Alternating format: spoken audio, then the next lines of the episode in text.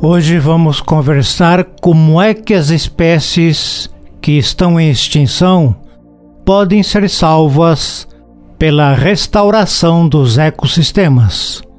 Em todo o mundo, em terra e nos oceanos, populações inteiras de plantas, animais e insetos em extinção provocaram temores de que o planeta Terra esteja entrando em uma sexta extinção em massa, com consequências catastróficas para as pessoas e para a natureza. Um milhão das estimadas 8 milhões de espécies no mundo estão ameaçadas de extinção. Os serviços ecossistêmicos essenciais para o bem-estar humano, incluindo o fornecimento de alimentos e água doce, e também proteção contra desastres e doenças estão se deteriorando em muitos lugares do mundo. Mas a esperança não está perdida. Sob o guarda-chuva da década das Nações Unidas para a restauração de ecossistemas, estão em andamento esforços para reviver habitats terrestres e marinhos que foram danificados, de montanhas e manguezais a florestas e fazendas. Além de fornecer benefícios críticos para as pessoas, os ecossistemas restaurados são um refúgio para muitas espécies ameaçadas de extinção. Aqui vamos comentar sobre alguns exemplos de alguns mamíferos, répteis e pássaros que estavam ameaçados de extinção e que estavam à beira da extinção e contaram com a restauração dos seus ecossistemas para retornarem a ter populações saudáveis em quantidade e em qualidade de indivíduos. Vamos conversar primeiramente sobre o antílope saiga. A espécie saiga, Saiga tatarica, é uma espécie de antílope em perigo crítico que originalmente habitava uma vasta área da zona das estepes da Eurásia, do sopé das montanhas dos Cárpatos, além de regiões do Cáucaso, montanhas da Hungária e da Mongólia. Vamos abrir aqui um pequeno parênteses e vamos comentar com vocês explicando onde é que ficam essas regiões.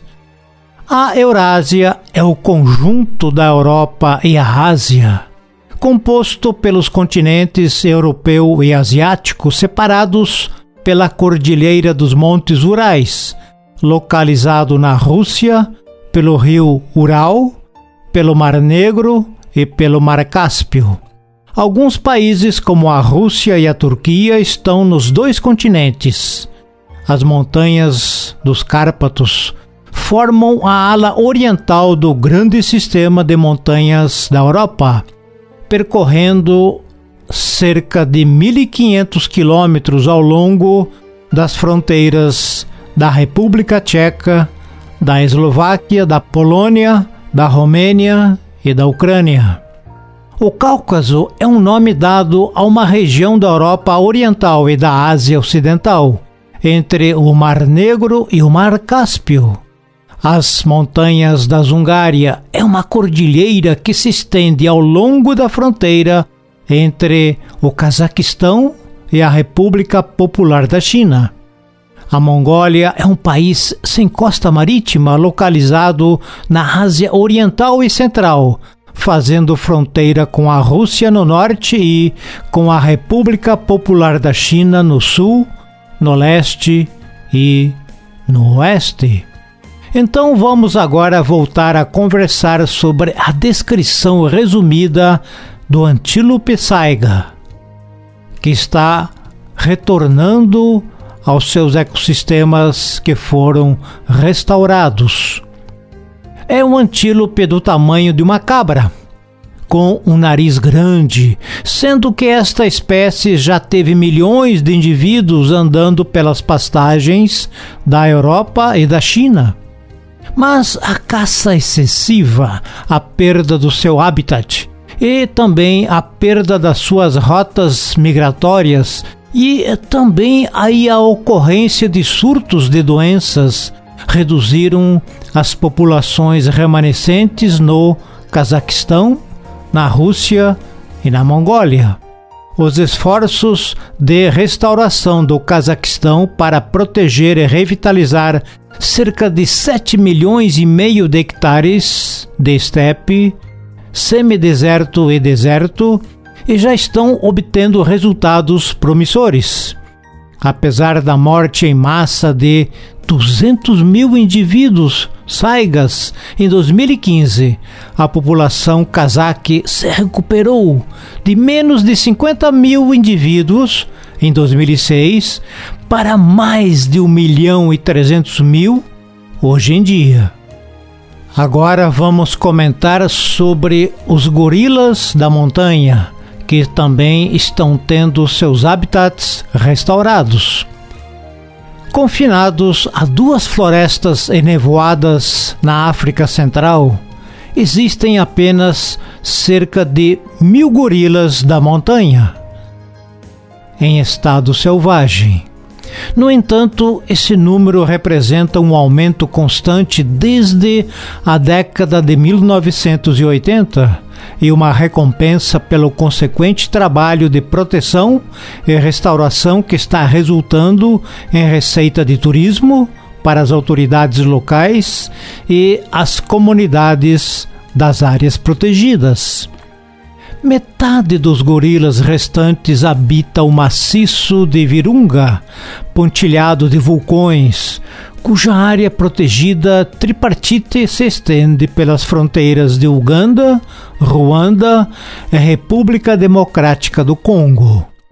Ameaças, incluindo insegurança, bem como mudanças climáticas e doenças, significam que os grandes primatas continuam em perigo. Durante décadas, os gorilas das montanhas foram submetidos à caça descontrolada por doenças, pela perda de habitats e pela devastação devido à presença humana. Seus números caíram e agora são considerados ameaçados de extinção. Mas há notícias animadoras para esses grandes macacos.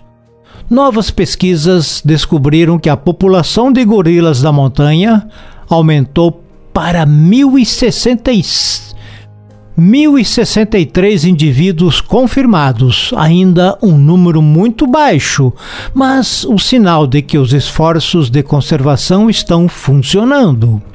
O trabalho de restauração na região inclui a reabilitação de mais de mil hectares de um parque nacional na Uganda, com a remoção de árvores exóticas para que as espécies florestais nativas pudessem retornar, e há planos para restaurar muito mais nesta região. Agora vamos conversar sobre o gato maracajá a espécie é Leopardus windy. Enquanto a necessidade de preservar a Amazônia recebe a atenção que realmente merece, o foco da restauração está em seu vizinho menos conhecido, que é a Mata Atlântica mais de 80% da vasta floresta que se estendia ao longo da costa brasileira e no Paraguai e na Argentina também foi perdida para agricultura, extração de madeira e infraestrutura, principalmente as estradas. Amplos esforços de restauração estão em andamento para combater a severa fragmentação deste hotspot de biodiversidade. Eles incluem a regeneração da floresta em terras abandonadas e a criação de corredores de vida selvagem entre áreas protegidas, estratégias que estão ajudando a preservar predadores como onças e gatos maracajás, quase ameaçados de extinção. A população de onças mais ao sul do hemisfério sul percorre a região da Mata Atlântica do Alto Paraná, cobrindo as fronteiras entre o Brasil, Argentina e o Paraguai. Aqui, o desmatamento reduzido e a restauração de milhares de hectares de antigas terras florestais ajudaram a população de onças a aumentar em cerca de 160% desde o ano de 2005. Agora vamos conversar sobre o dugongo, que é a espécie dugong dugon, que é uma espécie parecida com o peixe-boi. O dugongo é uma espécie de peixe-boi. A diferença é que o dugongo só vive nos oceanos, diferentemente do peixe-boi da Amazônia, da espécie Triquecus inunguis, que só pode ser encontrado em água doce. Também chamado de vaca marinha, tal o seu tamanho. Ele pode pesar até 360 quilos e medir 3 metros de comprimento. Esses animais se alimentam de vegetação marinha, em vegetações costeiras dos oceanos Índico e do Pacífico. A restauração dos ecossistemas é tão importante na água quanto na terra. No oceano, habitats vitais que sofreram destruição e degradação incluem prados de ervas marinhas essenciais para espécies marinhas, incluindo os dugongos e peixes que sustentam comunidades costeiras em todo o mundo. Dugongos também parecidos com golfinhos, cuja expressão gentil e gosto por águas rasas podem estar por trás de velhas histórias de sereias que desapareceram de grande parte de seu vasto território devido à caça, ao enredamento em artes de pesca e também à perda das ervas marinhas que era o seu principal alimento mas a restauração e a proteção nas últimas fortalezas que incluem a Austrália, Moçambique e o Golfo Pérsico oferecem esperança de que o único mamífero herbívoro do oceano possa evitar a extinção.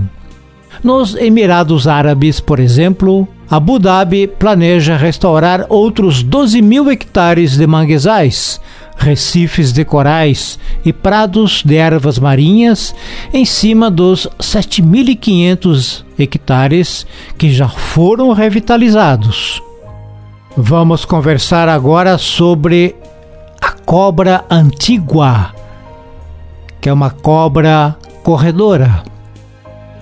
A antigua corredora é uma cobra que pertence à família Dipsadine e inclui cerca de metade das espécies de cobras conhecidas do mundo.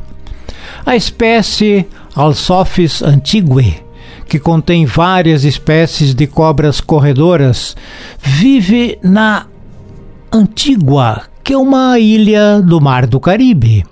Barbuda é uma ilha localizada no leste do Caribe que faz parte do estado soberano de Antigua e Barbuda. Esta é uma cobra inofensiva, endêmica da região de Antigua e Barbuda.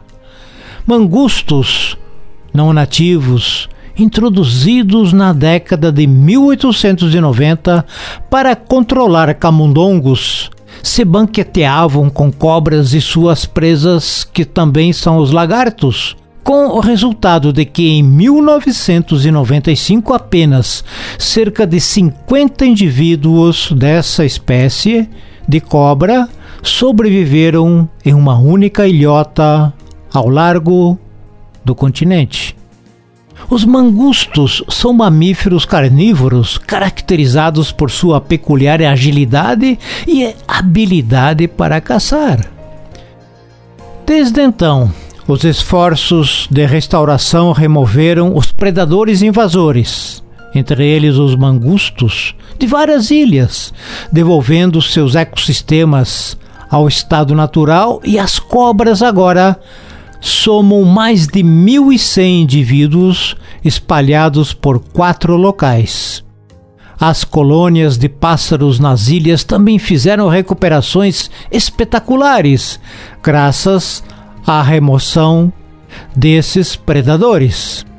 Agora vamos conversar sobre as garças. As garças são aves pertencentes à subfamília Potaurine, da família das garças Ardeidae. No Reino Unido, por exemplo, a restauração de processos naturais em zonas úmidas degradadas e antigas paisagens industriais foram a causa da volta desta ave aquática icônica, além de oferecer oportunidades de descanso e recreação para pessoas em centros urbanos próximos. Em todo o mundo, as zonas úmidas são o tipo de ecossistema mais degradado. Outros 35% das zonas úmidas naturais foram perdidos desde 1970 e das 18 mil espécies dependentes de zonas úmidas no interior, avaliadas para a lista vermelha da União Internacional para a Conservação da Natureza, cerca de 25% está globalmente ameaçada.